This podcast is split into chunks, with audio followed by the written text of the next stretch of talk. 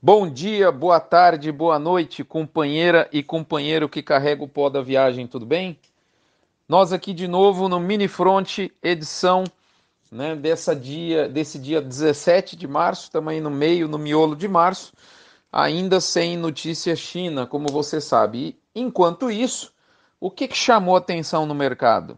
São essas as informações que o Mini Front traz para você no oferecimento, né? Ou seja, com o apoio institucional de MSD Alflex, Fibro, ProBif Cargill, Amazon Mudas, o melhor Tifton 85 do Brasil, Cicobi Cred Goiás, Agropecuária Grande Lago, Gerente de Pasto, Asbran e UPL.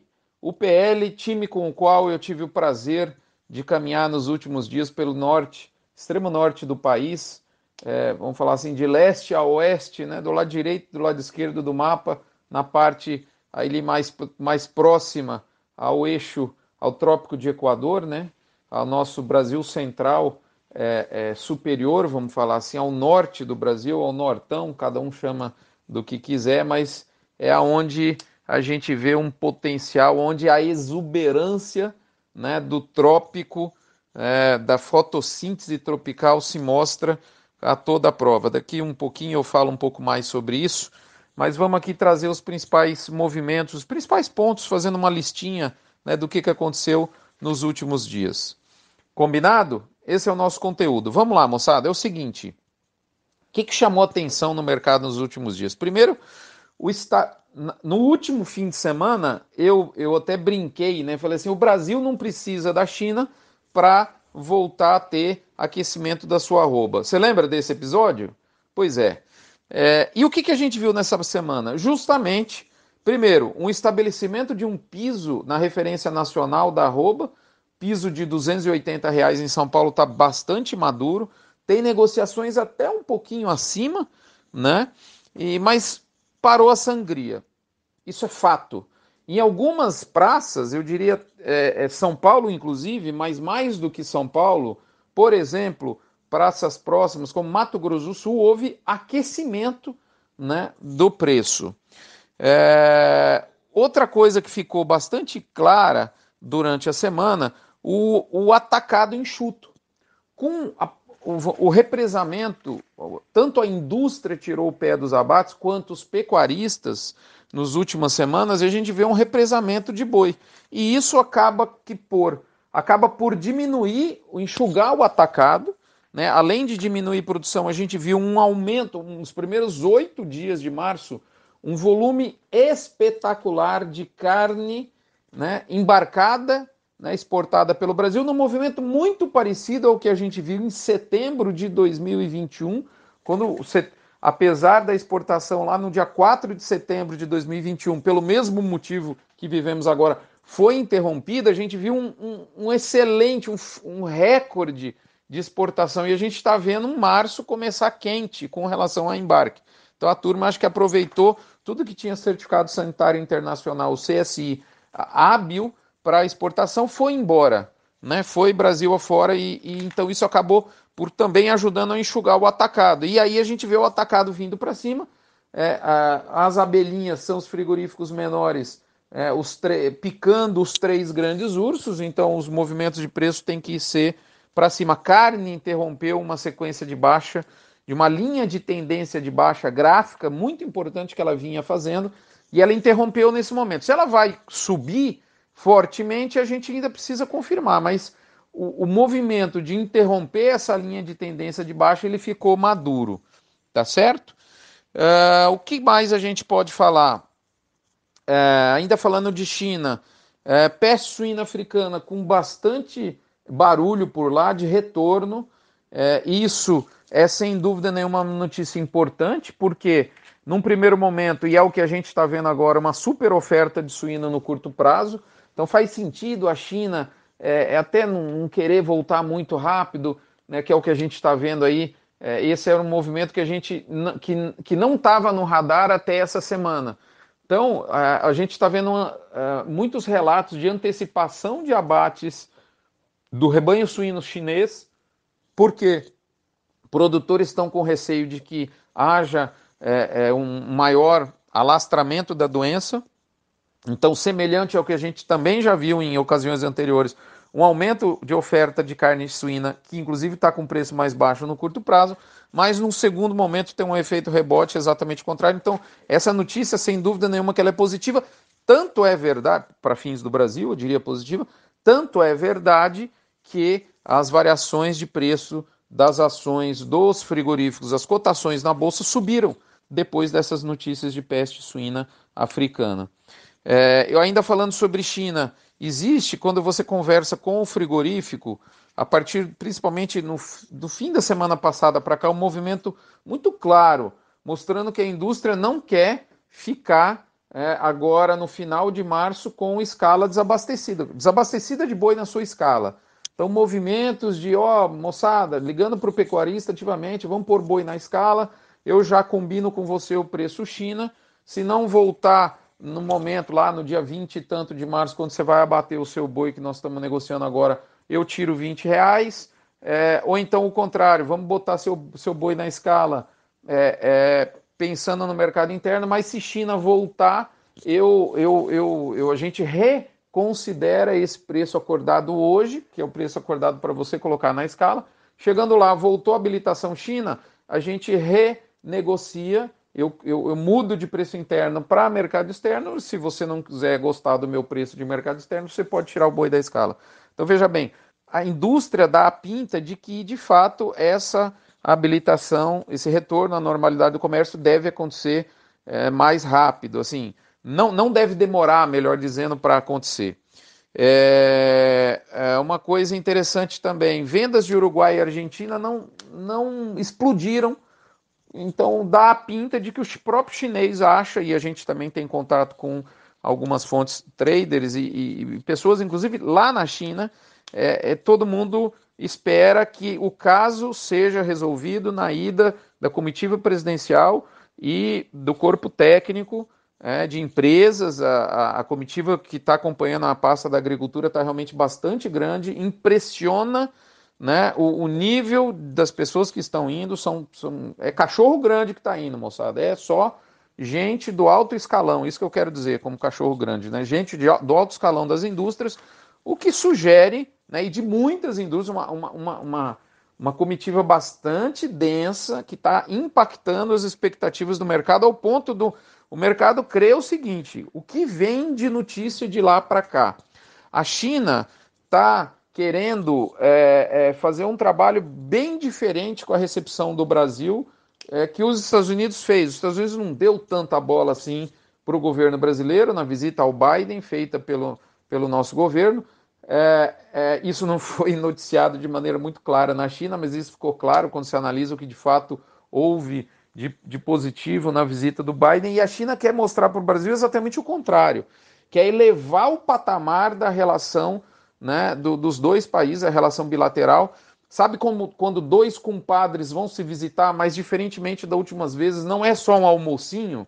Então parece que a, é, o mercado está tá, tá sendo muito bem impactado do ponto de vista de expectativa pela lista das pessoas que estão indo, e aí cria-se uma expectativa, além de retorno de comércio, já tem possivelmente pessoas que, que acham que é possível terem outras notícias positivas. Lógico que isso tudo vai depender de uma negociação multissetorial, não é só carne bovina, o, governo brasileiro está indo para lá, não é para discutir proteína, somente proteína animal, uma pauta bastante grande entre os dois países, de interesse de ambos os lados, que vão aí de, de indústria automobilística, em, em, o setor de tecnologia, é, comunicações, 5G, é, alimentação, fome, questões ambientais, proteína animal, enfim. Então, de repente, nesse pacotão que vai se discutir, pode-se ter, colher notícias é, mais positivas do que o simples retorno, né? o simples e tão aguardado, simples entre aspas, né? o tão aguardado retorno à normalidade né, da, da, do, do negócio Brasil-China de carne bovina. Tá certo? Uh, que mais? Bom, enquanto isso não retorna, uh, todo mundo achando que isso resolve na ida do nosso governo, uh, enquanto isso não retorna, a gente vê um represamento de vendas que nesse motivo, nesse momento, como eu disse, melhora o atacado, enxuga o atacado. É, por outro lado, já tem pessoas preocupadas porque as fazendas estão retendo animais prontos e, e, e além da capacidade de suporte, então isso dificultaria é, o, o, a, a, oferta de forragem de pasto no final da safra de capim. E, e se esse retorno demorar aí muito mais tempo para ocorrer, esse represamento de bois, que vai, vai causar consequentemente, pode dar um encavalamento de agendamento de abate no retorno do mercado. Né? É, mas eu diria o seguinte: isso também tende a ter um efeito rebote positivo. Então pode ser que esse voltou o mercado, né? Ah, esse represamento vai abastecer numas, nas primeiras duas semanas, eu diria, ou três, o mercado, mas em ou, de outra sorte, logo depois desse momento, né, de acotovelamento aí da turma para poder encaixar os bois para abater depois de um tempo sem abater, você vai ter fazendas sem capacidade de suporte, com capacidade de suporte comprometida por causa desse represamento de agora, e, e um baixo estímulo para o confinamento. E se nesse momento, além de tudo, né, esse, esse primeiro abate de suínos da China fizer o efeito rebote que fez em 2021, no segundo trimestre desse ano, talvez no comecinho do semestre que vem, a gente a gente possa ter um efeito positivo, tanto por, por dificuldade do Brasil em oferecer gado, quanto por é, melhoria de demanda por parte da China ao mesmo tempo. Então, esse represamento ele pode ser um pouco pior agora, causar efeitos negativos no curto prazo, mas no fim ser positivo para preço quando a gente pensa mais para frente. A mesma coisa, é, o mesmo raciocínio aí com a peste suína africana, que num primeiro momento aumenta a oferta de carne suína na China, e faz ela ficar mais frouxa no ponto de vista de demanda da proteína brasileira, mas no segundo momento o efeito rebote é extremamente forte, a gente já viu isso. Tá? que mais que a gente pode falar de mercado? Eu acho que é isso, moçada. Agora eu queria finalizar. Então, assim, resumindo, é, o que, que melhor, que, que resolveu de China? Até agora, né, no dia 17, quando eu gravo esse, esse mercado, esse, esse áudio, é, é, eu eu eu não, não, não tem nada de novo com relação à China até esse momento, né? Mas a gente viu esses desdobramentos que, no fim das contas, para mim, pensando no médio prazo, são positivos. Agora vamos falar um pouquinho. Eu tive andando em Rondônia e no Pará, em várias regiões, é, e no Maranhão também. É, moçada, impressionante o que a gente vê nesse norte do país, que a gente tem a, a satisfação, eu diria o orgulho, a oportunidade, a honra de andar nessas regiões, a gente fica de fato impressionado. Você vai lá em Rondônia, vou citar aqui alguns dos exemplos das informações que eu coletei que me chamaram muita atenção. Você vai lá em Rondônia, né, 2.800 milímetros de chuva, eu lá, lá em Jussara, estado de Goiás, nosso abençoado estado de Goiás, com 1.650 a gente já está bem satisfeito, né? Aí você vem para uma região que a turma fala aí em 2.500, 2.600, 2.800 milímetros por ano. A turma aí fazendo três safras no sequeiro, né? É, faz a soja, faz o milho e faz ainda o capim. A gente vê pessoas de Ji-Paraná para cima, no estado de Rondônia, plantando safra de verão de soja e safrinha de soja, porque pode plantar. A janela vai até 15 de fevereiro, pessoal.